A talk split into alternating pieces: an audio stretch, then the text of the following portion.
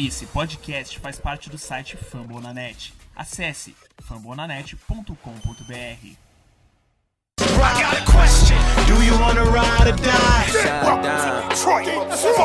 Fala pessoal, mais um Lions Pride, é galera, episódio 68. Eu, Paulo Fiorentino, aqui juntamente com Rafael Alencar, João Barbieri e Felipe Dalmoro.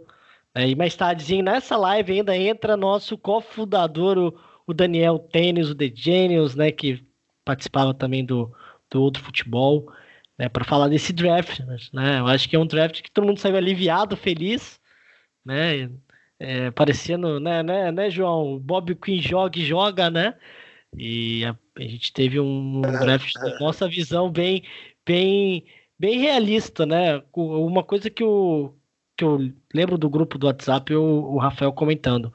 O Lions foi certeiro, não foi, né, sem ru, né, foi no que mostrava dados, tinha dados, estatísticas, não foi no, na, no aquela, naquele candidato alternativo de tentar arriscar, porque estamos, estamos nessa de, de crer que o, o Matt Patrício está no último ano do, né, último ano, né, melhor dizendo, né, tudo nada, né? Então acho que é melhor ir no, no correto. A gente vai falar mais sobre como que o Senior Ball impactou, impactou no draft, né? Que realmente o Lions teve a chance de estar perto de, dos principais jogadores, prospectos e, e como que nesse momento de, de pandemia, de dificuldade de ter informações, de, de presença, né? Você ter, ter um jogo, né? Você participar ainda de pouco, pouquíssimo treinamento, ter noção de algumas manias de jogadores, né? Faz parte e te ajuda você ainda mais ter uma, uma certeza né, de escolha. Vou passar pro, pro meu amigo aí, Rafael. Rafael do céu, o hype chegou, Rafael. Não tem como você no Canadá aí, pertinho, pertinho, né, de Detroit, um pouquinho de Montreal, de Detroit, deu para sentir essa energia da torcida. É, é, nada mais que um hype. Eu tô hypado, já, já, todo mundo já percebeu, eu sou, mó, eu sou muito crítico, né? Às vezes eu critico muito, semana passada eu critico, aí vou lá, faz alguma coisinha já perdoo, quem ama perdoa. Né? Eu não sou a pessoa mais equilibrada do nosso podcast aqui, com certeza não sou eu. Rafael, e aí, o que, que você achou do nosso draft 2020? E aí, galera, bom dia, boa tarde, boa noite, boa madrugada. É um prazer estar aqui. Vocês, vocês estão vendo que eu estou sendo é, hypado aí à força, né? Nem queria, mas estão me, me forçando. Mas é isso aí. O draft, na minha opinião, foi muito bom. É, sinceramente, estou falando aqui porque eu sou torcedor do Lions, mesmo que eu não torcesse Lions, eu ia achar o draft do Lions bom. Talvez não foi o melhor, aliás, não foi o melhor, mas foi um dos melhores. E, e eu posso dizer que, que o time está melhor do que no ano passado.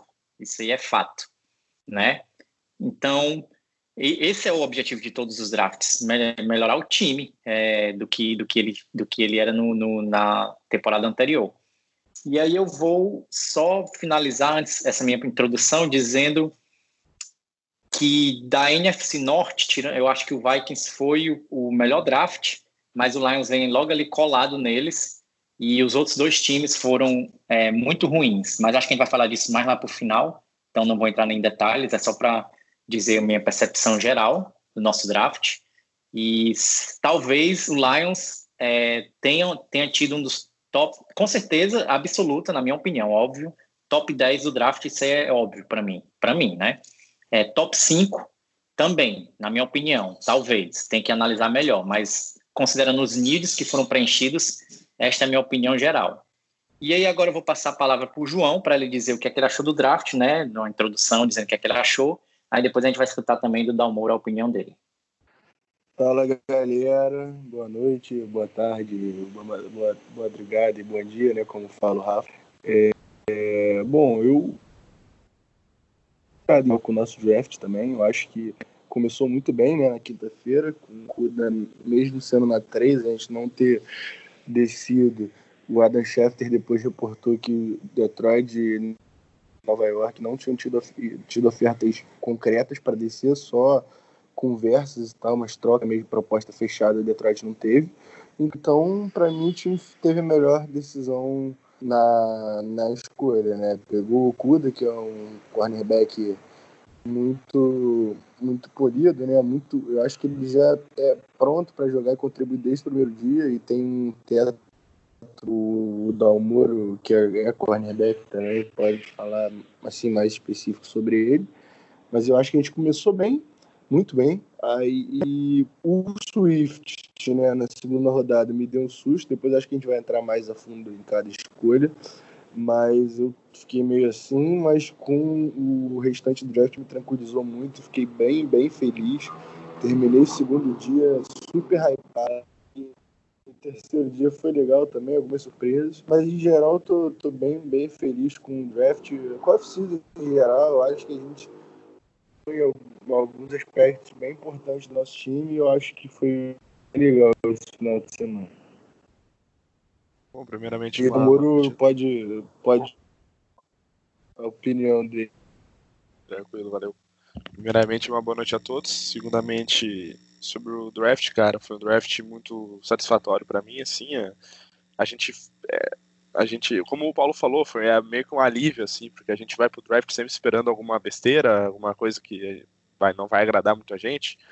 Mas dentro das, das opções que a gente tinha, acho que a gente fez o certo, o correto. Uh, tá, o running back ali, a gente questionou na hora, mas depois a gente entendeu a questão e a gente acaba vendo que o Karen Johnson também é um cara de lesões e tal, e foi um valor importante. A gente pegou um dos melhores da classe, né, se não o melhor. E só que eu não, é, eu depois que a gente draftou o Gerard Davis e o T.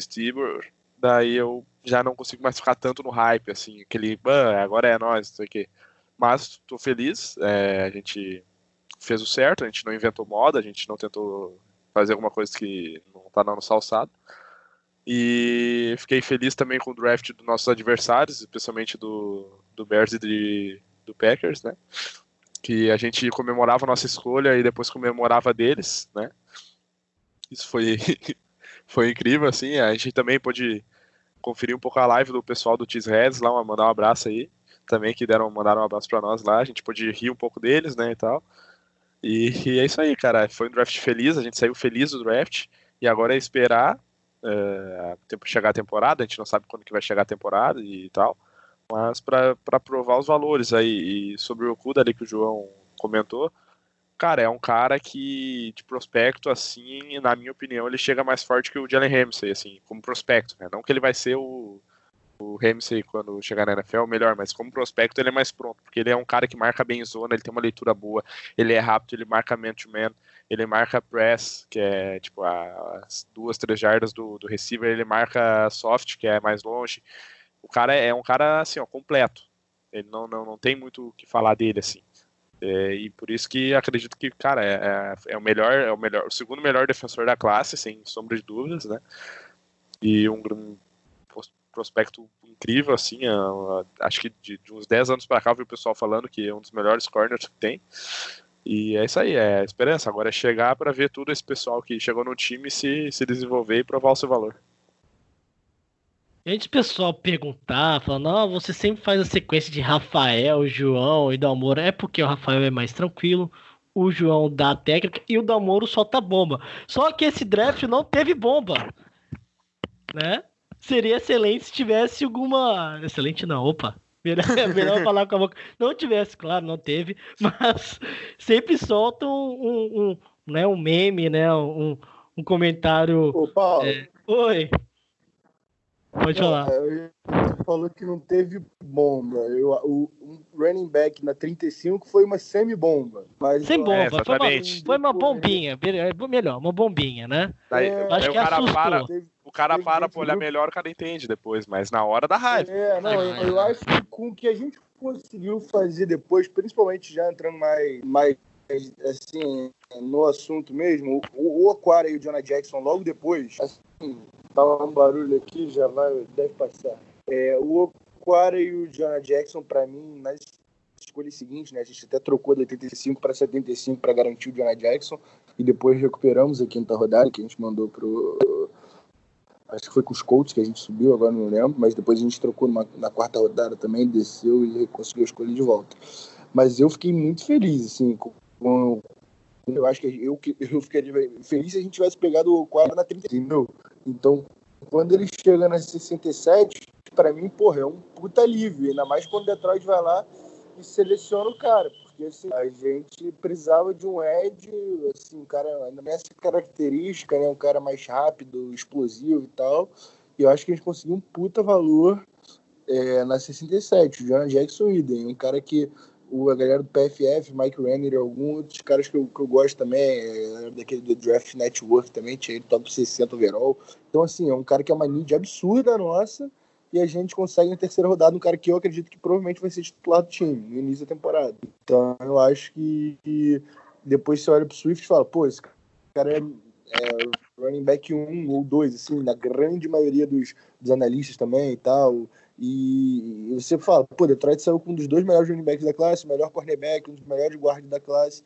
Você fica, fica feliz, entendeu? Então não, não acho absurdo. O Carry On é um cara que, assim, a gente gosta, mas ele realmente machuca demais, não só nas duas temporadas que ele já jogou em Detroit, mas também em Auburn, no, no high school, eu já vi um histórico dele, assim, é bem, bem surreal. Então acho que é um cara que, que garante uma posição de um backfield mais, mais explosivo, que são características diferentes também do que do carry on, e, e mais saudável também, né? Mais opções para o backfield. E, e, falando da experiência do draft, é, foi uma experiência bem, bem familiar, né? É, tanto para os times, para a gente também acompanhar tudo, né? Ver o, todo mundo em casa. Eu particularmente gostei desse, desse draft virtual, né? É, foi até mais interessante, intuitivo, mais, eu achei até mais rápido, né? Não tinha muita firula para fazer também.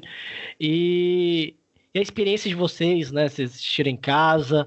É, o grupo do Lions, né? Foi, foi animal, né? Muito legal, né? Para você tanto assistir, não ter spoiler, e depois ir no grupo para acompanhar, porque tinha certos engraçadinhos que já estavam sabendo da pique antes, né?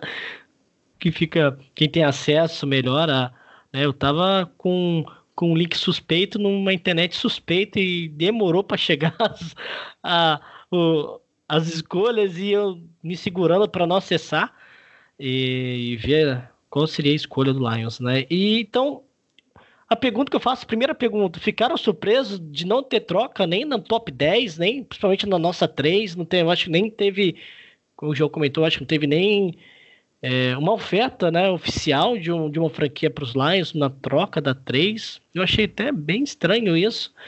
Né? E não sei se também se o Lions também estava querendo mesmo fazer essa troca também, né? Tava jogando para isso, para ver se conseguia algo mais. Porém, a 3 realmente veio e pegamos o Okudai. Eu acho que era de longe a melhor alternativa. Não tinha como, acho, Lions e melhor com o Chase Young já selecionado, né, Rafael? Oi? É, só respondendo a sua pergunta, uma teoria que eu. Isso aí eu não vi em lugar nenhum. Eu estava no parque vendo meus, vendo meus cachorros brincarem lá no, na grama. E aí eu pensei nisso. Será? Não estou falando que isso aconteceu, hein, gente? Estou dizendo que eu pensei nisso.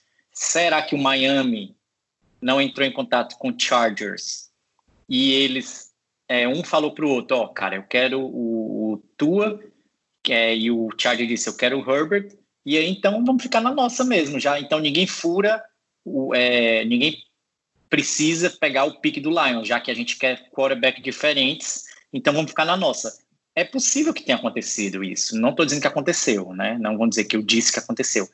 Então, talvez possa ter isso e isso também não é errado, né? Não é, mas pode ser um, um, o que é que vocês acham? Será que aconteceu isso? Porque eu achei de coração que pelo menos é, que ia ter pelo menos propostas. E ao que parece, e vazou aí na grande mídia, não teve proposta alguma. Teve, tivemos conversas, mas nenhum time chegou de fato a fazer uma proposta.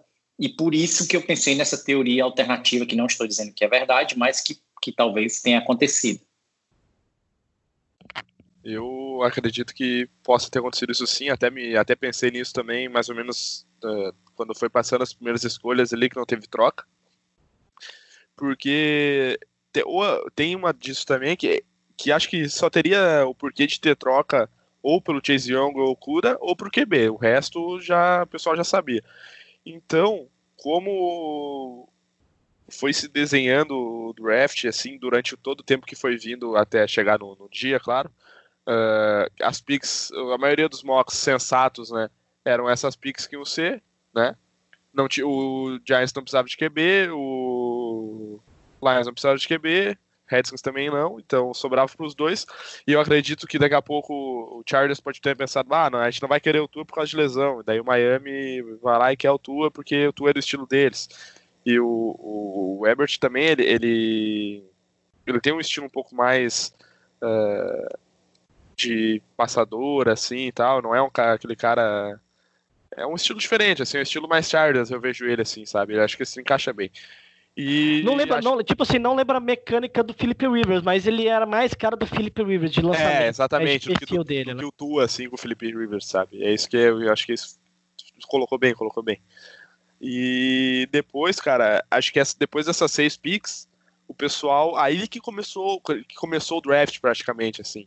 Mas o pessoal já, como o pessoal já sabia das seis, então até ter troca, acho que a primeira troca foi a do foi a do Packers até, então o pessoal acho que foi meio Acho que esse começo aí sim foi daqui a pouco combinado, acordado. Ah, vocês vão pegar o cara mesmo? Beleza, vamos. Então tá, então a gente vai pegar ele aqui.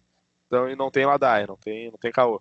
E daí foi indo se desenhando assim. Acredito que tu, tua teoria tá correta assim, Rafa. E também eu acho que a gente pode colocar na teoria também, com a teoria da conspiração, que não temos também certeza de, de, de futebol vai rolar ou não, se, se o. É, é, de, também de você querer colocar é, Pix de 2021, se vai ter ou não, e, e, e, a franquia vai aceitar ou não, que não sabemos se vai ter, no caso, é, college football, como que vai ser daqui a, daqui a outubro, né? Então, assim, tem essas coisas também, né? Não sabemos como vai ser daqui, daqui a um ano, e também eu acho que por isso foi um pouco mais de conservadorismo, né, por parte de, das franquias nesse sentido, acho, no top 10, que é um no caso, mais caro possível, né, o valor da, das escolhas. É, então todo mundo ficou de acordo com a 3, não tem como. Aí vem a, a mini bomba, né, João? A bombinha para alguns, né? Ninguém, assim, tinha opções mais importantes na 35 e fomos de running back da Georgia, né? O DeAndre Swift. O que, que vocês acharam? A reação de vocês? A primeira reação de vocês e depois uma reação mais calma, cabeça fria. E claro, né, depois se conseguimos, é, com, com, com a ajuda, sei lá, sagrada de pegar jogadores importantes na, na terceira e quarta, né, no caso na 77, na 75, né, o Julian Okwara e o Jonah Jackson, salvando, no caso, a escolha do running back na segunda. Qual foi a sensação na hora é, é, e depois é, com a cabeça fria de vocês? Eu, é, eu já falei mais ou menos. A minha primeira reação foi ficar puto. fiquei bem puto. Assim, eu, eu sabia que ele, assim, a mais dele até do que do Clyde, que saiu na 32 para Kansas, né? O único running back saiu na primeira rodada. É, alguns caras que eu acompanho, assim, que eu gosto, o Daniel Jeremiah, tinha ele como top 20 overall, assim, jogador. O PFF, eles têm uma, né, aquela, toda aquela, aquela base que o running back não vale, assim, não, eles não, não valorizam a posição de running back, até como a liga faz, basicamente. Até alguns são pagos, mas raros, assim, e a maioria que é, é, é paga grande dinheiro, se, os times acabam se arrependendo, né? Mas ele era o primeiro running back do board também no PSS, então assim, é, vários é, analistas e tal tinham ele como running back 1 e o Daniel manda na hora. É. Bom, a minha opinião sobre a escolha na hora, cara, eu fiquei pistola, pistolaço, brabo, porque a gente tava esperando, eu pelo menos estava esperando um Edge, né? Porque para mim esse é o principal, a principal questão nossa, o principal problema é o pass rush. Então era um Ed, quando veio o RB eu fiquei na hora assim, bah, eu queria matar uns 5. Mas depois que o cara passa aquele momento, o cara começa a ler o grupo, o cara começa a ler o Twitter, ver o que os caras estão falando, ver a qualidade do jogador, o cara acaba entendendo a escolha, assim. E eu entendi a escolha do running back quando a gente escolheu o Okara, né? Porque, cara, ele, é um, ele não é um. Ele é, foi listado como LB, né? Mas ele é Ed. Só que ele é uh, como se fosse. Ah, ele joga na posição do Devon Kennard, sabe? Ele não é o Trey Flowers, assim, que é, pô, é, vai alinhar na linha lá toda hora, é, é, é DE a posição dele e deu. Ele é um cara que ele vai alinhar bastante na linha, só que ele é LB, entendeu? Ele é um jack ali, ele é um híbrido, por exemplo. Né? Por isso que a gente sempre jogou com o Patrícia em 3-4, né? Ou seja, se a gente draftasse outro Edge, não ia, não ia ter, não ia fazer muito sentido, porque a gente não joga com dois Edges, a gente joga com um na teoria. Então, quando eu vi a escolha dele, que estava listado como LB e tal, já conheci um pouco dele por causa do, do irmão, né, que joga no Lions. Eu pensei, bom, Patrícia não vai mudar o esquema. Fiquei chateado, mas pensei, ai, faz sentido ele ter escolhido o running back. Daí é ali que eu pensei, não, se é a, é a filosofia de jogo dele, é o pensamento dele, então, né, deixa o cara trabalhar. Ele, se ele for demitido, ele não vai. Então ali eu acabei entendendo. E outra que o Karen Johnson, cara, ele é um running back muito habilidoso, ele tirou a gente daquela draga de não correr 100 jardas uh, por jogo. E só que é, o cara é lesionar, ele se lesiona muito, a Valdívia do, do Lions, né? Então eu acredito, espero, no fundo do meu coração, que com essas duas aquisições de running back que a gente teve no draft, ganhe uma rotação bastante, ganhe uma rotação boa, né? Que são, querendo ou não, são todos running backs novos, a gente não tem nenhuma situação de tipo um Lagarde Blount, um CJ Anderson e tal, que a gente possa ganhar uma rotação boa, né, com os caras novos e que uh, o Karen, por não entrar muitos snaps, até acho que o Rafael falou isso no grupo, uh, ele acabe se lesionando um pouco menos, porque aí, ele se lesionou e tal, a gente esperava que ele fosse running back parrudo, de, de não se lesionar muito, aquele running back 1 mesmo, que, que vai para todas, mas ele acabou não sendo isso, então a gente tem que utilizar ele como a gente pode utilizar, que é dessa forma no ponto de vista. É, uma coisa interessante, né, quando eu jogo Madden, é, é como que o, é tão é tão real que o Carol Johnson se machuca muito. Não sei se eu jogo tão bem assim ou, ou corro muito com o jogador. Mas é também, uma, é uma realidade já... como que o Carol Johnson ele se machuca no jogo, cara. Eu fico de cara. Cara, eu joguei. Puta merda. Joguei umas quatro temporadas com o Lions, assim, tipo, começando a temporada, sabe? Eu jogava temporada, jogava, tipo, cinco, seis temporadas, depois começava uma nova. A menor, menor que ele se machucou, para mim, foi seis jogos, cara. Mas todas as quatro que eu joguei, ele se machucou. Caramba, velho, menos, a, a, a, com menos jogos, é, foi, foi seis, seis, jogos, uhum. sabe? Pô, ele, ele tem um injury forte no, no, no Madden.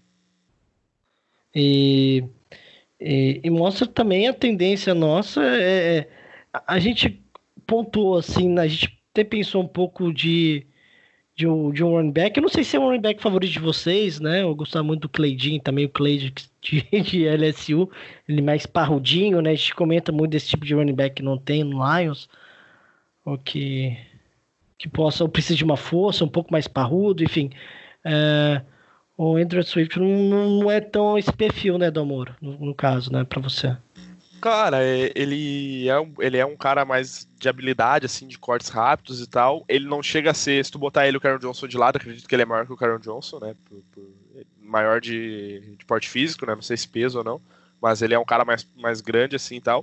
Ele não chega a ser aquele running back, é, tipo, da cabeça, tipo um Derrick Henry, assim, de dar cabeçada e, e seguir, assim. Mas ele é um cara, é, como não sei quem disse. É, não me lembro quem tava dizendo, ah, foi o Fábio, um amigo, grande amigo meu, que foi meu coach no, no, futebol americano.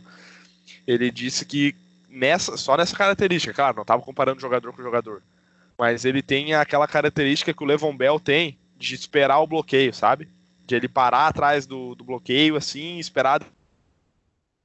Isso, e ele é inteligente muito inteligente. Essa acho que é a questão dele, cara. Ele é um cara inteligentíssimo, assim, se tu for olhar os tapes dele, assim, ele, ele procura o espaço, ele sabe, né, que tem espaço.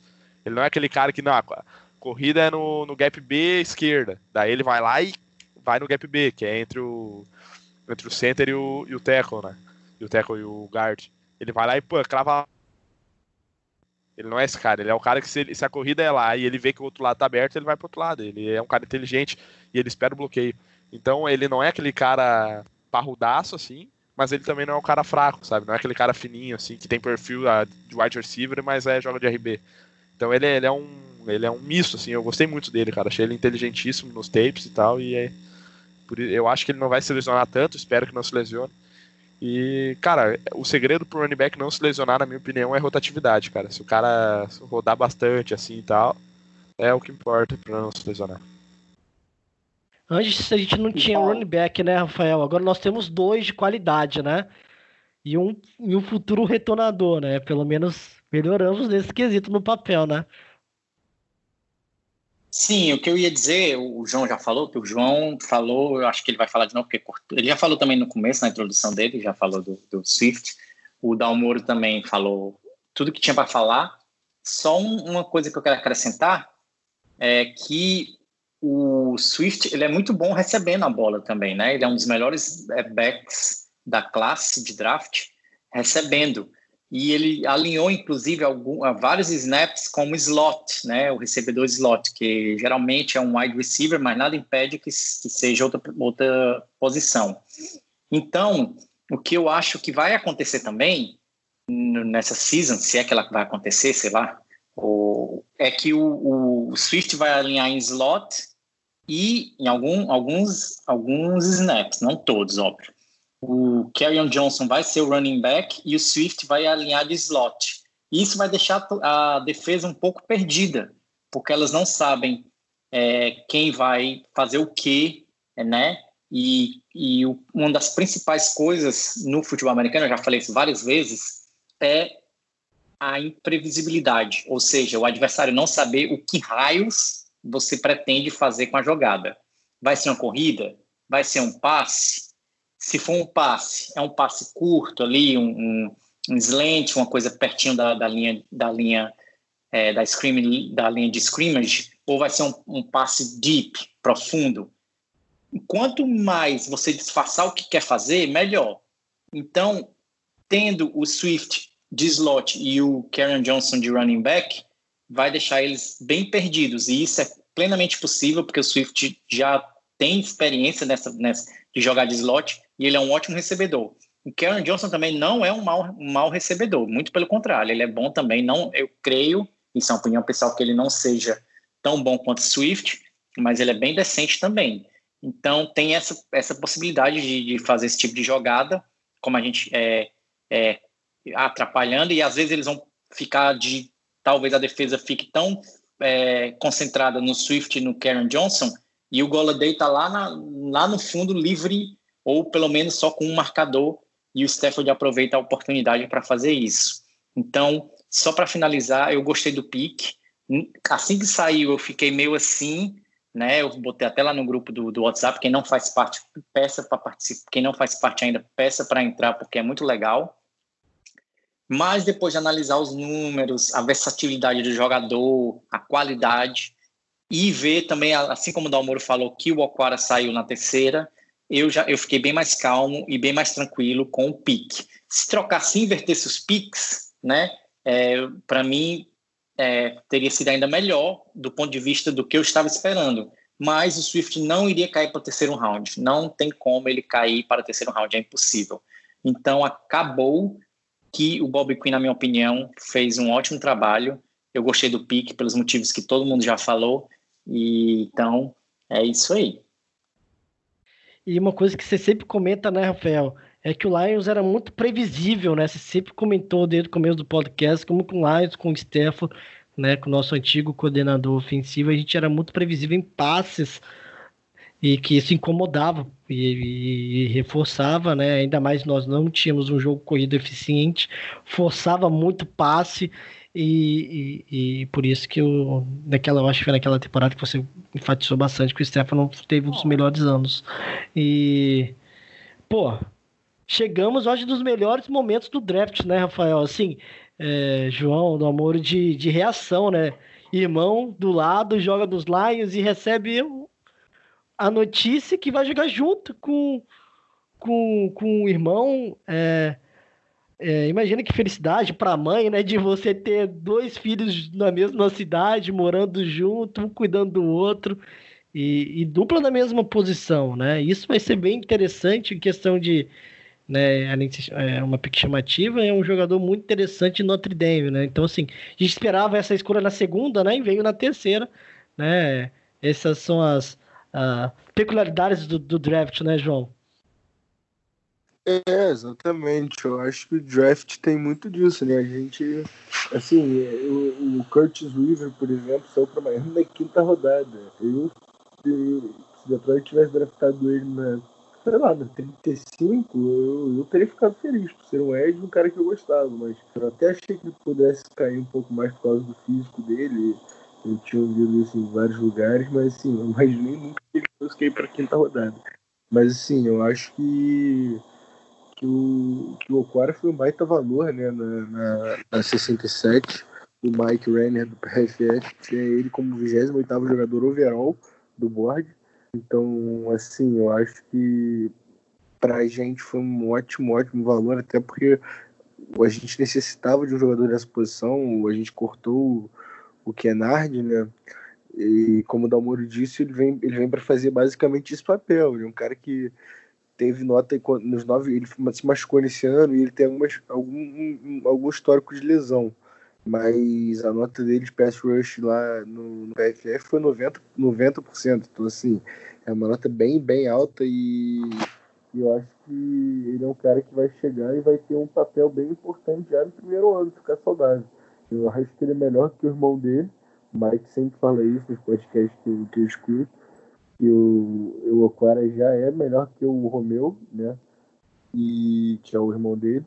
E eu acho que isso, eu acho que Detroit fez na terceira, nas duas terceiras rodadas baita escolhas, mas eu acho que o Okwara, pelo valor de um edge rusher, se ele estourar, a gente tem um, talvez um estilo draft aí na, na, na, na pick 67. Eu, eu adorei realmente essa pick. E muda alguma coisa, questão de, é, na visão de vocês, João, Rafael, Namoro, né, falando mais de, de modelo ou de estilo, o, o, o, estilo de jogo do Patrícia continua, a defesa, você acha que vai continuar é, é, do que vimos nos últimos dois anos, pelo menos, é, em campo, ou acha que é um jogador que já chega e já entra e pode modificar né, a, o roster, ou você acha que uma posição mais delicada, não vamos, não vamos ter tantos treinos assim, possivelmente, então pode ser que demore um pouco para se adequar à NFL, é, ou vai chegar e já vai vestindo a camisa, né, né Damoro? Cara, analisando as picks defensivas que ele fez, né, a gente tem um cornerback para suprir a do Slay, um cara que, como, como eu disse, ele pode ser até melhor que o Slay, por, pela parte de marcação individual.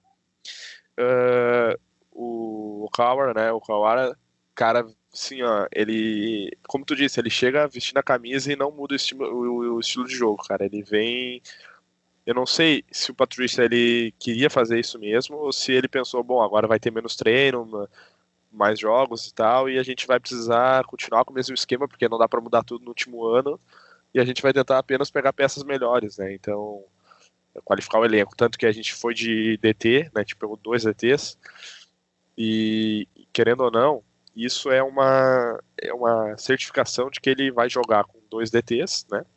Um, um dos DTs, se eu não me engano, é um cara um pouco mais leve, não é aquele, aquele nose tackle parrudão, que é o cara que fica do lado do, do Kawara, né? Então, acredito que ele mantém a mesma formação. O, a minha única ressalva com essa formação é o corpo de linebackers, nosso de middle linebackers, no caso, porque a nossa secundária ali, os nossos 5 DBs que jogam nessa formação, ao meu ponto de vista, estão assim, a secundária está muito forte esse ano, muito forte mesmo. Uh, tanto nos corners quanto nos safeties. A gente teve ali a aquisição de um safety na um draft, não me lembro o nome dele agora, mas eu vi que a nota dele no, no Has lá estava bem alta. E a nossa, o Coleman também, as nossas contratações ali pro, pro papel de, de star, né, que, que a gente chama, é o, é o Nickel também é incrível. É, acho que a única ressalva dessa formação que a gente que ainda pode dar errado é o pass rush, né? Que a gente depende muito da, da qualidade dos nossos jogadores ali na linha, porque querendo ou não são três para cinco, às vezes quatro, mas na teoria são três. E o meio, da, o meio do, do, do, campo, cara, porque a gente sabe da deficiência dos nossos middle linebackers, do Jones e do, do Davis, né? Também do, do Tavai. Espero que o Tavai evolua bastante esse ano, que ele mostre uma evolução porque é o segundo ano dele, ele já tem um pouco de experiência na liga, ele foi relativamente bem na, no primeiro ano, teve sec e tal. E a defesa é a mesma, cara, meu ponto de vista. O ataque eu não, não avaliei muito, assim, não cheguei a olhar se vai mudar. O, o, Rafael disse bem que essa formação ali, a formação com dois backs, é uma formação que pode ser interessantíssima, tanto desse modo, tanto como usando um para bloquear para o outro. E o Bevel ele gosta de formações com box pesado, né? Ele, a gente pode ver na, na, no ano dele aí como coordenador que ele gosta de lotar bastante o box, botar tight end, back, os wide receivers perto da linha, então é, com dois backs é uma possibilidade grande que eu vejo. E a, defesa é isso, cara. Acho que não vai mudar, ele não vai arriscar mudar tudo pro último ano, daqui a pouco criar um bom projeto de time, mas que ele pode perder tudo e deixar para outro cara. Então acho que ele vai seguir na, na, cabeça dele. E já deu certo no Patriots, por que não dá certo aqui, né? É, mais um ano, né? Eu acho que o. Mais um ano, por que não? de, de Matt Patrícia, por que não tentar mais uma vez é, Detroit Patriots aí, ou para alguns aí, é, Patrícia tentando dar uma de Bibliotech e talvez não, não vá dar certo, possivelmente não, e eu acredito que não, mas Rafael, alguma ponderação sobre uh, o nosso Ed? É, podemos passar para nossa primeira trade no draft, né? Foi, eu acho que foi uma trade vou... muito boa. Pode falar. Não, vou falar bem resumidamente. O Dalmoro já falou tudo, né? Que tem para se falar. Eu só quero dizer que eu gostei do pique, só isso que eu quero falar também. E que, que outro detalhe é que, como o irmão dele já joga no Lions, já está estabelecido no, no, em Detroit, isso também é um ponto positivo, né? Tem que olhar por esse lado. Ele já vai ter, quando ele chegar na cidade, ele já vai ter onde ficar. O irmão dele já vai poder mostrar as principais coisas da cidade. Eu, como imigrante, imigrei para o Canadá. Quando eu cheguei aqui, eu não conhecia ninguém. Então, eu tive que aprender tudo do zero. Foi muito complicado. É, só eu sei o que eu passei. E se tivesse alguém aqui que eu conhecia, sei lá, vamos dizer, um primo, um irmão que me pegasse assim, isso aqui você faz isso, aqui você faz isso, mas não teve. Então, ele vai ter, quando chegar lá em Detroit, sei que não é imigração, porque ele é americano, mas é, é, é complicado mudar de cidade. Então, isso vai facilitar também e vai dar mais um gás para ele. Ele e o irmão jogando junto, poxa, isso aí vai dar um gás para os dois. E é isso aí, eu só queria. O Dalmor já disse tudo, então não tenho o que eu adicionar aqui. É, ele traz mais versatilidade para o time, né? É mais imprevisibilidade também. Ninguém sabe se ele vai ruxar, se ele vai cair na, na cobertura. É, sei lá, o irmão dele pode ruxar por dentro e ele cai na cobertura, ou os dois ruxar ao mesmo tempo, o, o, o quarterback, ninguém vai ficar sabendo. Então foi um pique que eu gostei. A gente precisava de um edge, pegamos um dos melhores. Ele só não. Muitos especialistas, não sei o que estou falando, muitos especialistas falaram que se ele não tivesse quebrado a perna, ele teria ido no primeiro round ou no comecinho do segundo round, né? Mas como ele quebrou a perna e ficou sem jogar, ele acabou caindo. E, e é isso. Então, acho que foi até um, um, um pique excelente do Bob Quinn, porque quebrar a perna depois que o osso sara, é, fica, vamos dizer assim, praticamente novo em folha. É melhor ter um, quebrar um osso do que ter, por exemplo, um problema de ligamento, né? É, isso em esporte, estou falando. Não é melhor, não tem nada de melhor em ter uma lesão, mas é menos pior, então vamos dizer assim, né? Que é até uma redundância. Então, é isso aí. Gostei. Vamos passar para o próximo. E Paulo no comando aí. Não, mas aqui. Imagina a comemoração dos dois, hein? Que legal fazer uma combinação bem interessante no, no campo. Vamos ver isso. Eu tô no comando de nada, estamos junto. E o que, que você acharam dessa trade? Lá subindo para pegar o Jonah Jackson, né?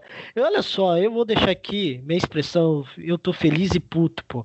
Com, três jogadores de Ohio State, mano. Vocês estão de sacanagem. Ô, oh, que que é isso, pô? Né? Mais amor, pô, mesmo favor, pelos torcedores de Detroit e Michigan no geral. então, mas é, é, claro que Jonah Jackson, jogador, né? A gente nem esperava, né? Sobrar assim, né, João? Sobrou. É um jogador que talentosíssimo e Lions não perdeu. E foi uma, uma, um trade bem justo, né, cara? Subimos bem com os Colts. É, eu, eu concordo. Eu gostava muito do Jonah Jackson. A gente até consegui, a gente escolheu ele no mock que a gente fez antes né, do, do draft.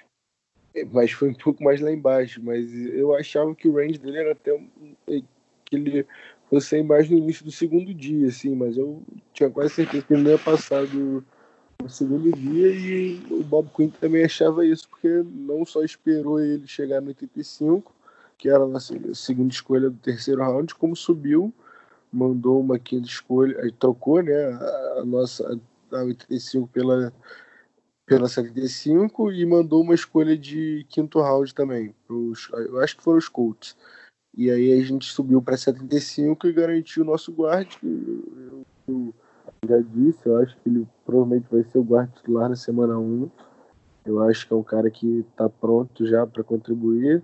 Tem isso também que o Paulo fala, né? Que de jogadores de High State foram dois no primeiro, nos primeiros dois dias.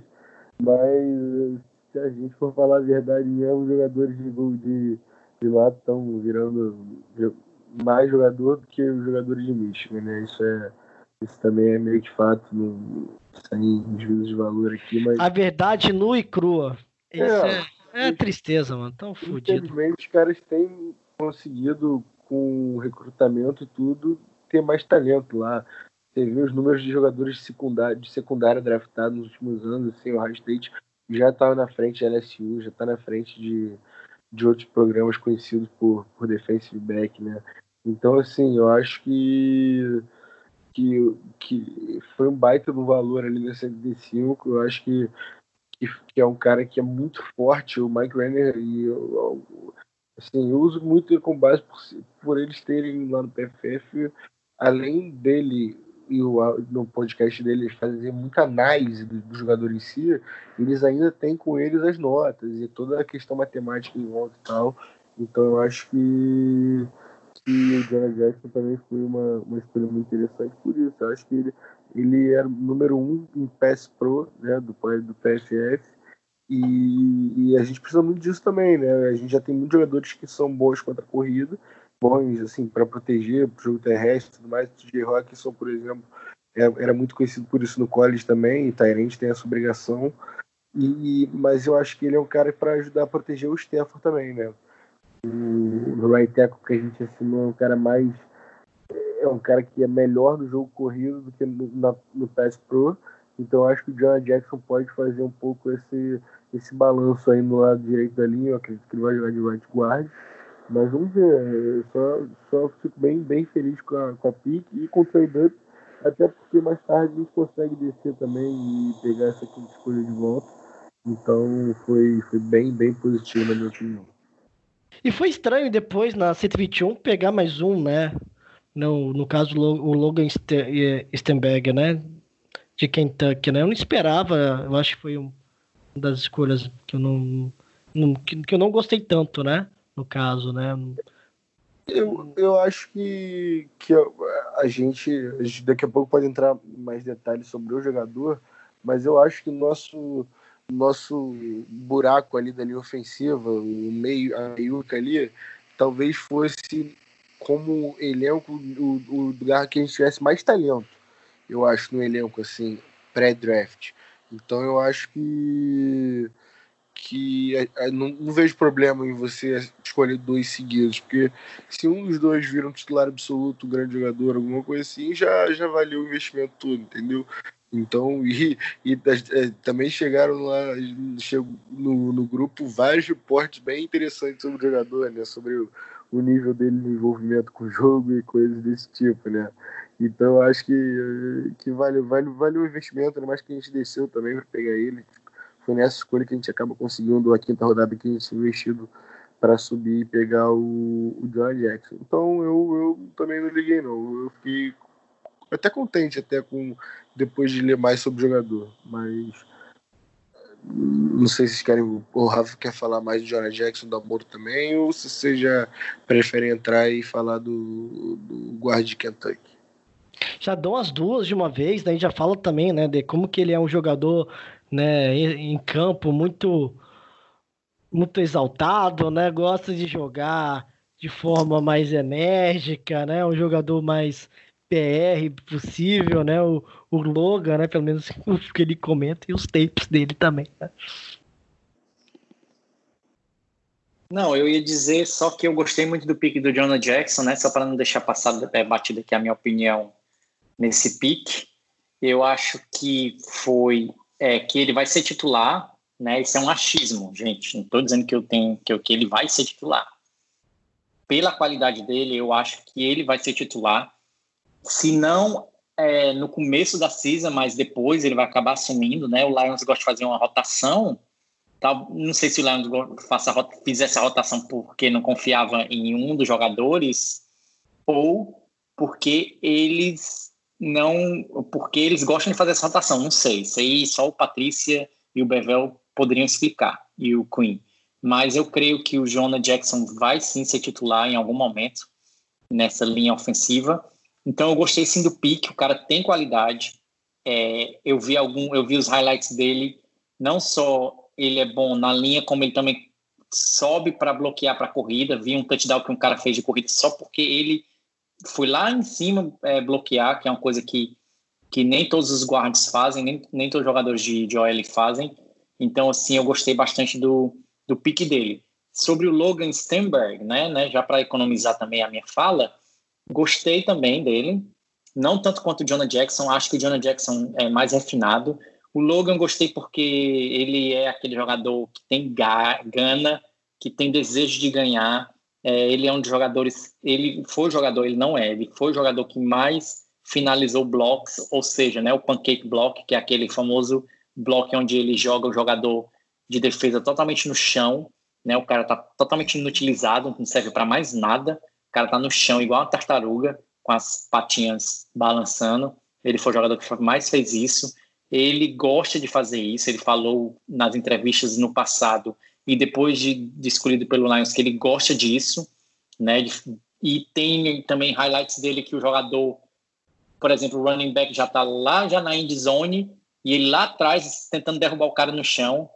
É, pode parecer uma coisa meio doentia, mas eu gosto disso. Eu gosto de um jogador que que leve a sério a missão dele, né? Que leve a sério o papel dele. Ele está tentando fazer o melhor. Pode ser um problema com as faltas, mas eu creio que isso pode ser corrigido com treino, com, com tutoria do, do, do Bevel e dos outros guards mais antigos no time. E ele foi para o Senior Ball, que então eu creio que o Patrícia viu de perto a qualidade dele, viu que os de, que vamos dizer assim os defeitos dele podem ser corrigidos eles ficaram seis dias é, juntos, né? Então, acredito que se não fossem problemas, faltas, defeitos corrigíveis, o Lions não teria pegado ele. Então, gostei dos dois picks. Não sei se talvez o Logan caísse mais, desse para pegar ele mais lá na frente, mas eu gostei. De uma forma geral, não tenho nada a reclamar desse pick. Só para acrescentar aí, uh, cara, gostei muito do Jonah Jackson, achei interessantíssimo a gente ter subido por ele. E uma coisa que, para acrescentar, acho que vocês já falaram tudo. A gente escolheu um guard que é um cara pass protection, né? Que é um cara que segura bem, ele, ele não é. Ele tem qualidade, lógico, ele não é tão bom para run, mas ele é excelente pass protection. E a gente escolheu um guard que é um cara para liderar o lead blocker, assim, para liderar a corrida, para liderar bloqueio, como o Rafa falou ali. Eu, eu quando eu jogava, quando eu, nos jogos, é claro, assim, eu era esse cara, velho.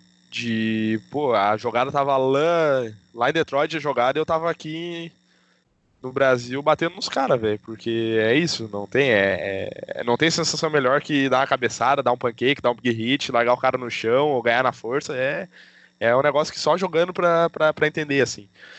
E acredito que os dois, é, mesmo o Logan, né, eles chegam melhores que, que o Wings, por exemplo, né? Uh, o, o, Jackson vai ser uma aquisição se for botar entre ele o Glasgow. O Glasgow ele evoluiu bastante até se tornar o que ele, que ele era nos últimos, nas últimas temporadas. E o Jonah Jackson, acho que ele é um prospecto muito mais, uh, muito mais interessante que o Glasgow. Então acho que a gente querer, mesmo troca, uh, liberando o, o, Glasgow e uh, adquirindo o Jackson, a gente tem uma, uma, um upgrade, eu diria assim, nessa posição. Ou seja, a gente tem um center que é, é bom para as duas coisas, né? E um guard para corrida e um guard para press protection. Então, qualquer. Eu acredito que o, que o Jackson vai ficar no blind side do, do Stafford, né? No, no lado cego dele, que seria o lado esquerdo, por, por ele ser o cara mais de, de contenção, que faria mais sentido na minha opinião. E o outro já no, no outro lado ali, que acho que foram aquisições muito importantes para nós, que vai acrescentar muito a nossa OL, que é um, um lugar onde a gente já investiu muito e parece que não melhora até agora. E novamente voltamos fo para focar mais no, no, nos recebedores, né? Na, na, na, posição 166, fomos de Quintecepos, né? Isso que é a pronúncia certa, Rafael? É, de.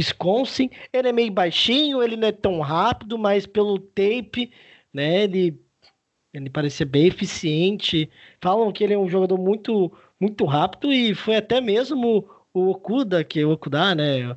Que comentou isso, acho que foi no no Combine, né? Que foi o jogador mais difícil que ele já enfrentou, né? Eu acho, não sei se na, na se foi em, em, toda a NFL, ou desculpa, do NCAA, ou se foi na, na Big Ten, é, né, na conferência que eles se enfrentam, né, o Kuda pelo High State e o Cepos pelo por Wisconsin, mas muita gente gostou, muita gente não gostou, é, foi uma mistura de sentimentos no grupo do Lions, né?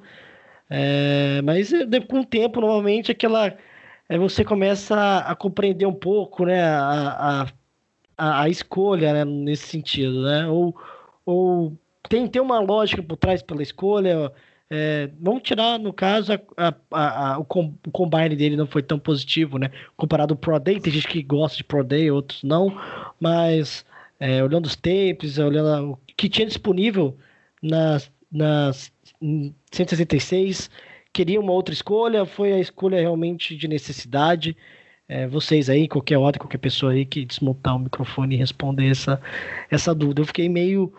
Será que ele era o melhor na, na, na posição naquele momento? É, eu, eu, posso. Assim, eu, eu realmente não conhecia muito jogador, né? Eu já tinha visto alguns jogos do Wisconsin, mas quem sempre chamava atenção era o Jonathan Taylor, né, o running back. E na defesa o Zac Ball chamava muita atenção também, porque ele era muito. tava em todo lugar do campo, né? Saiu na terceira rodada pro, pro Saints. Mas eu, assim, eu confio muito num cara chamado Daniel Tênis. Eu acho que a galera que escuta e vocês, vocês três aí também conhecem. E o, o de Daniel gosta muito do jogador, né? É, o Daniel tem um carinho especial pela faculdade de Wisconsin, né? E ele assiste os jogos e tudo, e ele, assim, ele disse, né, que depois no Pro Day dele pré parada do lá nos Estados Unidos e aqui, etc, por causa do corona, o, ele correu um Pro Day, um Pro Day de verdade, né, não aqueles virtuais e melhorou bastante o tempo dele. Não é tão baixinho assim também, né? Ele é 6'1", e é uma altura, assim, na média para os receivers assim, da liga.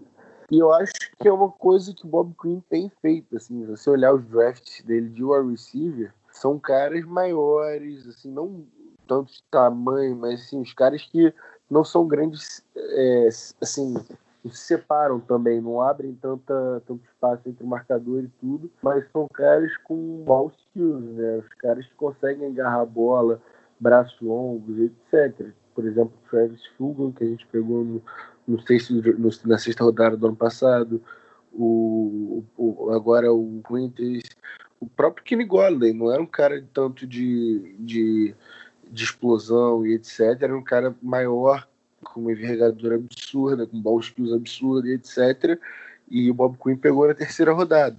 Então, assim, é, ele parece preferir esse cara que bloqueia muito bem também. Tem, falam isso do, do, do, do, do Quintus, né? O Cephus, que ele bloqueia muito bem, etc. E isso é muito importante também no esquema do que o Bob Quinn quer. Afinal, a gente tem dois running backs muito bons. A gente, quando a gente for falar da quinta escolha, é até meio plot twist, né? Porque a gente sabe qual foi a posição que saiu na quinta rodada também, na outra escolha de quinta rodada.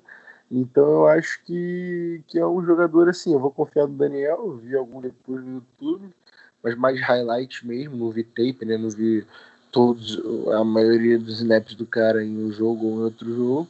Mas assim, eu, eu tô ok com a escolha. Eu acho que é um, mais um desses caras aí que, quinto round, eu não vou ficar puto nem, nem estar lá com o Bob Quinn com uma escolha de cento e, qual é? 160 que você falou, não sei. Entendeu? 130, sei lá qual foi a escolha que ele saiu, mas assim, eu acho que não dá pra você ficar puto. Eu, eu queria o wide receiver e se esse era o receiver que o Bob Quinn tinha mais alto no board dele, ok. O Daniel gosta. Um... Pelo menos pegamos, né, João? E Green Bay. É. Ah, e, e você vê no Twitter a galera lá de Green Bay, de Wisconsin, ficou puta, porque o Green Bay não tinha pego nenhum receiver ainda, e eles gostavam muito do cara, porque o Green Bay, né, lá perto de Wisconsin, tudo, e aí ele, ele, eles gostavam muito do cara também, pra você ver, né, como é que é engraçado. E, e, e assim, eu tô aqui também com, com esse receiver, eu acho que, que o Bob Quinn gosta desse tipo de jogador e e pode ser que ele se encaixe sim no nosso esquema. Não para ser um titular, etc., mas pode fazer um elenco de 53, sim, na minha opinião. Eu acho que esse wide receiver, só para não perder o fio, ele é uma escolha do Bevel. Porque eu acho isso. Eu não escolheria ele por uma questão, porque na minha opinião, na minha visão de jogo, lógico, a gente precisaria de um cara pequeno, baixo e rápido, sabe? Essa é a minha visão de jogo. Só que ele faz muito sentido no, no esquema do Bevel. Porque muitas vezes, ano passado, a gente via, por exemplo, Marvin Jones alinhando uh, perto da, da OL e o Kenny Golladay aberto, né? Da, e ficava um só, um wide receiver só aberto e o outro flanker do outro lado ficava perto da linha. Esse, o Cepos, ele é um cara que faria muito sentido, velho.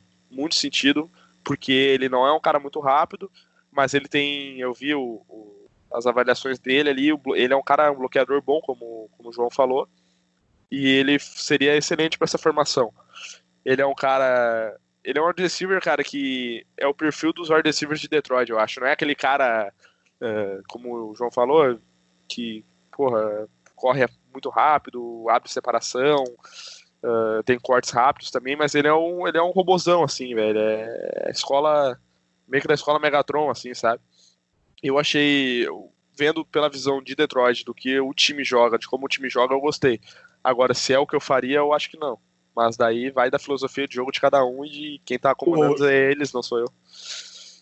Amor, você Oi. falou de wide receiver rápido, pequeno. Eu acho que esse cara pode ser o Marvin Hall, né? Que estava já no elenco ano passado e teve algumas jogadas bem explosivas, tá? Um cara rápido também Exatamente. ágil, assim, eu acho que, que, que o Bevel principalmente confia nele e eu acho que ele vai, vai ter uma função até provavelmente assim, relevante no time esse ano, eu acho, porque é um cara que dá muita verticalidade né, pro, pro nosso ataque. É, eu gostava também do, do Brandon Powell também que a gente tinha, mas acabou sendo dispensado. Mas que ele, que o Marvin Hall seja esse cara então esse ano, é.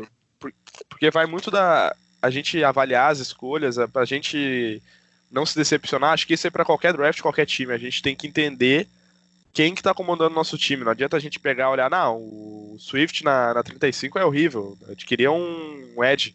Mas o Patricia não pegaria um Edge porque ele já tem o dele e ele não joga com dois. O, a, e a gente precisa do RB, então a gente pensa assim, por quê? Porque o Bevel usa dois RBs, algumas formações, e ele precisa de um RB mais forte. Então, faria sentido por eles, não muito pela gente, assim. Esse que é a, que é a grande questão do draft para te entender e não ficar tão decepcionado com as escolhas. É porque a gente realmente não sabe qual que é o board deles, né? Eles é, têm uma noção e eles têm uma projeção de é, deste ano e dos outros anos, né? Gerenciar uma franquia não é só 2020, de agora, né? E foi bom, eu, eu não tinha pensado nisso, né? Que foi, poderia, pode ser um, claro que tem toda a staff, né? O dedo do Bevel, né? Nesse sentido. É, né, pô, lógico, né? tem que ter o dedo do nosso futuro HC também, né? Tô brincando. Mas. É... brincadeira essa parte. Tô, brincadeira, tá, galera? Eu quero dar tô... meu, meus. Quero então, dar só, meu, meu você vai dar. Você vai dar. Só vou, só vou falar uma coisa. Eu vou. Eu falei que eu tô hypado, né? Eu vou mudar um pouco, porque estão me chamando de zicador, né? É, que eu zico muito. Eu falei do Paulo. Os né? times são zicados, né? Queria falar nada. Os meus times time são zicados, torce. entendeu? Infelizmente, todo time que eu torço é um time ruim, ou tecnicamente está numa posição ruim. Então, não me xinguem, tá? Eu não acredito nisso. Eu tento lavar minha alma, tá? Rezo sou uma pessoa praticante, não é por isso, tá? Eu acredito que não seja por isso, mas eu vou tentar evitar falar algumas coisas, guardar para mim, né? Eu acho que é melhor, tá bom? Se eu começar a hypar demais, falar bem demais de certo jogador, ih, vai dar problema, né, Rafael? Então, eu vou tomar um. lavar a alma, tomar um banho, né? E, eu já tô avisando isso para falar, ah, você zicou, não ziquei, tá? Eu só tô falando que esse ano não vai dar bom, espero. Fala lá, Rafael, sua opinião. E tá, já engata também nosso futuro retornador, né? Essa foi a surpresa, pô, eu adorei ver os vídeos desse cara. Meu Deus do céu, se ele retornar assim, a gente conseguir ter um retornador desse naipe, meu Deus. Já pensou? Então, é, vou só. Já falaram tudo aí também. Só um detalhezinho antes de continuar: o João caiu, galera. A internet dele tá horrível. Então, infelizmente, ele não vai conseguir continuar com a gente. É, então, pronto, é só o recado que eu vou dar. Então, se vocês não escutarem mais dele durante o podcast, é por esse, por esse motivo. Mas tá eu, Dalmoro e o Paulo aqui para trazer, para segurar a barra. Então, o Quintes Sifus é, foi um bom pique. Muita gente falou, ah, ele é lento, ele correu 4.7. Para mim, isso não, não interessa. Eu não, que, não, eu não quero um velocista. Eu quero um jogador que saiba jogar de wide receiver, que seja, que seja bom. É isso. Eu até citei lá no grupo do, do Lions o exemplo do Aquan Bolding, que já se aposentou, e do Larry Fitzgerald, que é um dos mitos que para mim vai para mim e para todo mundo, né? Óbvio, vai ser é, vai participar do Hall of Fame em breve. O cara é, é sensacional e os dois tiveram é, também tempos lentos, né? Considerado lentos para o wide receiver. E aí eu vou dizer, se, se tem um cara com 4.7 no, na corrida, é o Aquan Bolding ou o Larry, você não vai pegar? Fala sério. Claro que vai pegar. Então existem, existem é, wide receivers de todos os tipos, nem todos precisam ser rápidos e, e, e velocistas. Então, é, isso é. Quem pensa assim, tem uma mente pequena, não, sinceramente, eu acho que devia estudar um pouco mais de futebol americano. Mas, enfim, eu não estou falando do Quintes Cifos em específico, estou falando de, de, de, wide receivers em, em, geral. Eu gostei do pique. No momento eu fiquei, eu não conhecia o jogador muito, fiquei sem saber nada. Li sobre ele, li o, o, os, as projeções, li o profile de alguns sites e acabei gostando. Então não vou me alongar, também já falaram tudo que tinha para falar dele, vocês. Vou passar para o nosso futuro retornador, Jason Huntley, né? Que foi pegado no, no pick 172, né? Que era um pick do Raiders, que veio para a gente. Ele jogou na Universidade de New Mexico, né? Novo México. Ele é running back, eu falei futuro retornador, mas ele é running back de, de profissão, né? É, é, a, é a posição que ele joga. E eu gostei também do pick eu tô falando que eu gostei de todos, né? Aí o pessoal, nossa, esse, esse idiota tá falando que gostou de todos. Eu gostei do draft em geral. Então, não teve nenhum pick que eu não gostei. O que eu falei lá na frente é que eu inverteria o running back pelo edge, é, pick 2, segundo round, o edge, pick 3, o running back. Mas deu na mesma, pegou dois jogadores que eu gostei. Então, acabou que, no geral, ficou é, tudo de boa. Por isso que eu tô falando que eu gostei de todos os picks. Continuando, Continua, continuando, ele não vai jogar provavelmente de running back no Lions nessa season. Não vejo ele. Talvez, lógico, ele vai entrar assim um, uma vez ou outra, óbvio. Se ele fizer o time, ele vai entrar uma vez ou outra. Mas eu vejo muito potencial em spe special teams.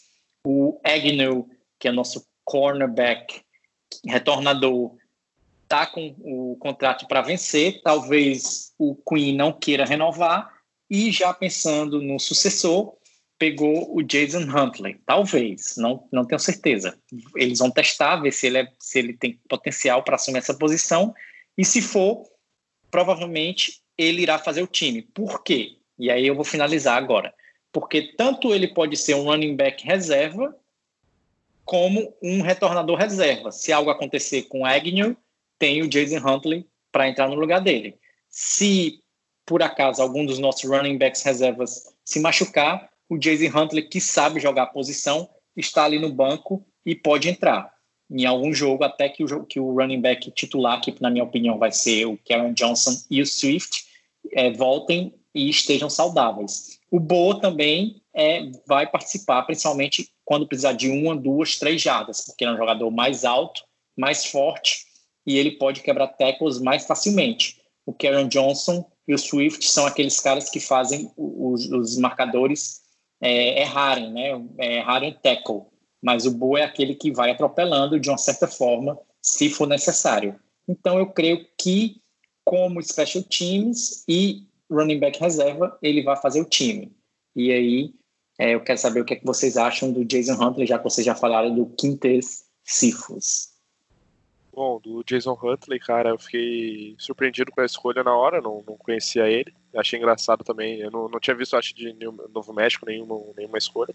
Mas depois vendo os tapes e vendo a disponibilidade dele de posições, achei muito interessante, porque o Agnew ele teve bons retornos ano passado, mas ele, em algumas jogadas ele acabou comprometendo. E ele não tinha um cara que estava na, na sombra dele, por exemplo. Tinha o Amendola, mas o Amendola ele era quando precisava, assim. Ele até umas, umas ocasiões ele chegou a retornar com o Agnew em campo. Então, eu creio que também parte da escolha foi para dar uma pressão no Agnew. E acredito que se ele continuar com, sendo inconsistente como, como ele foi algumas vezes no ano passado, uh, fumbles, etc., ele pode acabar perdendo a posição. E como running back, acho que é uma aposta como running back, um cara, ele jogava num, num college um pouco inferior aos demais, mas é isso, cara, ele, se ele ir provando o, a, o valor dele, acho que ele vai agregando sim, ele pode ali estar como terceiro ou quarto running back, ano passado a gente via nossos running backs rodando bastante, até os, uns que a gente não conhecia, e acho que é uma pique interessante, não sei se ele daqui a pouco ele estaria disponível em escolhas abaixo, acho que sim. Mas, de qualquer forma, eu gostei. Né? Acho que a gente fez um bom draft no geral, então a gente acaba gostando de, da maioria das picks. Ah, eu acho que quando a gente tá, tá, tá aliviado, né? Tudo, tudo a gente engole, né? A gente tá feliz, a gente aceita. É, essa, no caso também, eu acho que uma coisa que eu gosto muito do Rafael falando é, é quando que você chega no, no final do draft é muita aposta, né? Eu acho que vale a aposta, né? Porque se não tiver aposta, que, para que o draft? Para que? A gente temos noções é, é que, é, melhor dizendo, tem uma noção de que é, o Tom Brady não vai ter Tom Brady, não vai ter é, outros jogadores que foram draftados no final, é, mostrando valor, mostrando que realmente é essa ordem de escolha, ou, ou, ou olhando físico, apenas o físico, ou ou melhor, né, é, olhando o combine, às vezes a pessoa está no combine acontecer é, nervosismo ou não se sentiu confortável como que é no jogo, então é, eu, eu, gosto muito dessa, dessa ideia que o Rafael coloca, que nem sempre a, a, o vídeo mostra, nem sempre o, o, o dado é, é, é aquilo, né? Nem sempre a estatística nós temos que colocar como prioridade, né? É, eu acho que tem que ter aquele feeling na hora de escolher é, isso vale tanto para o Cepos, entra também para o Jason Huntley, enfim. É, entra também para os nossos dois últimas escolhas, que é o, o Johnny Penicini, né, o Jason Cornell, tanto na posição 197 e na posição 235. 2 DT, é, um de, de Utah, primeiramente, depois de Ohio State University. Bem, são por mais de needs, né, Dalmoro? Essas duas últimas escolhas mais needs, eu não, não o, claro que depois vamos falar um pouquinho sobre o undraft, é, os jogadores que não foram é, draftados, que foram selecionados, né? É, fizeram um acordo com o Detroit, tivemos alguns jogadores bem interessantes. Olha só, a gente ama tanto né, falar de draft que é tão, tão rápido, né? Já foi mais de uma hora e onze minutos aqui, por enquanto, vai ter edições e tal. Mas relaxa, vai ter cortes, vai ter tudo mais do que isso e quem sabe isso aqui vira dois. Parte 1 um e parte 2, né? Para não ficar tão grande, né, Damoro? Né, né, Rafael? Para ficar até mais legal pro ouvinte, né? Pegar uma partezinha, pegar a segunda parte. É, fica bem interessante nesse sentido. Uh, vamos falar dos últimos, dois últimos jogadores do draft, terminar o draft geral, para depois falar as aquisições bem interessantes, né? Depois do draft oficial, né? Exatamente, Tem alguma. Cara Pode falar, uh, Tamora. Só, você já tinha falado ali, desculpa interromper, mas achei aquisições interessantes, são apostas nas nossas needs, né? A gente tá precisando de um DL, a gente de um DT, quer dizer, a gente acabou perdendo uh, o Daniels, uh, o Snacks, então a gente está precisando dessa posição.